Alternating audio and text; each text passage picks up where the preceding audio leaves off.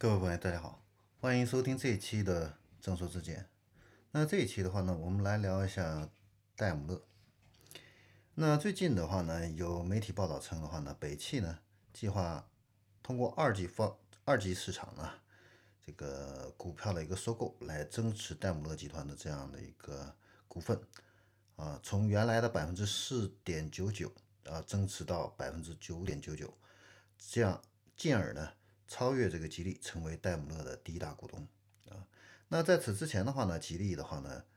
呃，抢先在北汽之前下手，率先购入戴姆勒的百分之九点六九的股份，成为戴姆勒最大的单一股东啊。那事实上的话呢，北汽跟戴姆勒的话呢，呃，双方的话呢，实际上都是在对这个股权呢，啊，都是在进行这样的一个沟通。啊，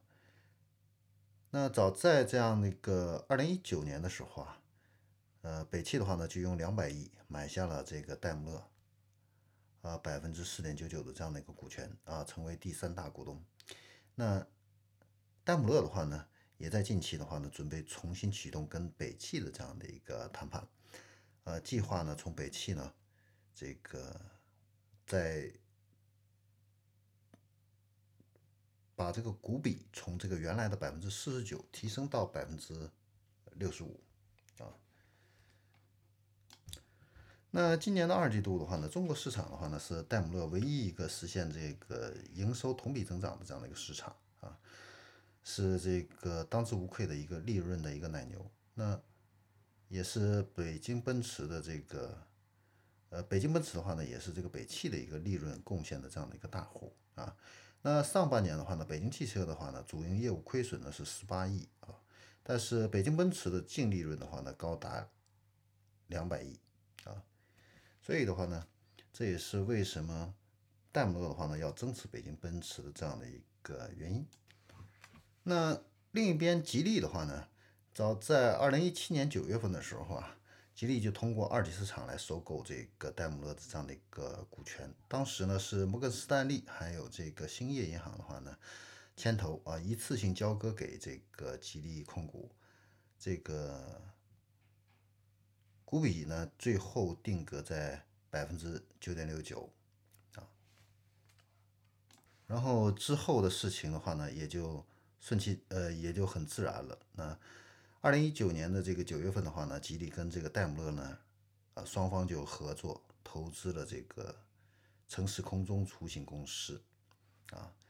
呃，把这个触手的话呢伸到了这个空中出行业务的这个领域。然后在二零二零年的一月份的话呢，又跟梅赛德斯奔驰的话呢，组建了 Smart 品牌的全球合资公司啊，智马达啊，呃，这样子的话呢。呃，也意味着全新一代的纯电动的这样的一个 smart 品牌的话呢，国产呢进入这样的一个倒计时啊。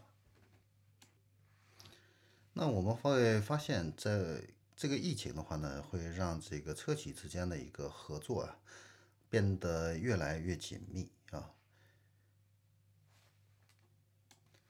你像近日的话呢，本田跟这个通用汽车的话呢，也在。呃，组建这个北美汽车联盟啊，那这个联盟的话呢，会在这个开发还有供应链的这个成本上的话呢，呃，建立这样的一个合作的一个关系啊。两个公司的话呢，准备的这个共享这个通用的这个车辆的一个平台啊，包括电动还有内燃内燃机的这样的一个系统啊。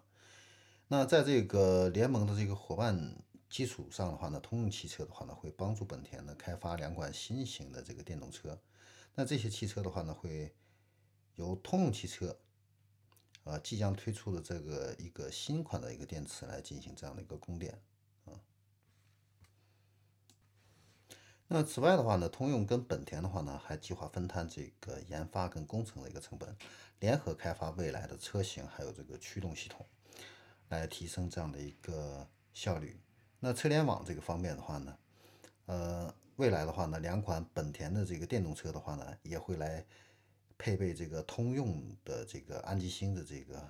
安防跟互联网的这样的一个功能啊，实现跟本田的这样的一个车联网系统的一个无缝这样的一个整合啊。那很有意思的一点就是，呃，在这个疫情期间的话呢，美国是在不断的逆全球化啊，呃，让所有的企业都回到美国去进行这个生产，但是企业之间的一个合作反而是在加速这样的一个全球化的这样的一个进程啊，呃，通过这样的一个合作来降低这个成本，来共度这样的一个时间啊。好，那这里是中州事件，我们这一期的话呢，就先聊到这里，我们下一期再见。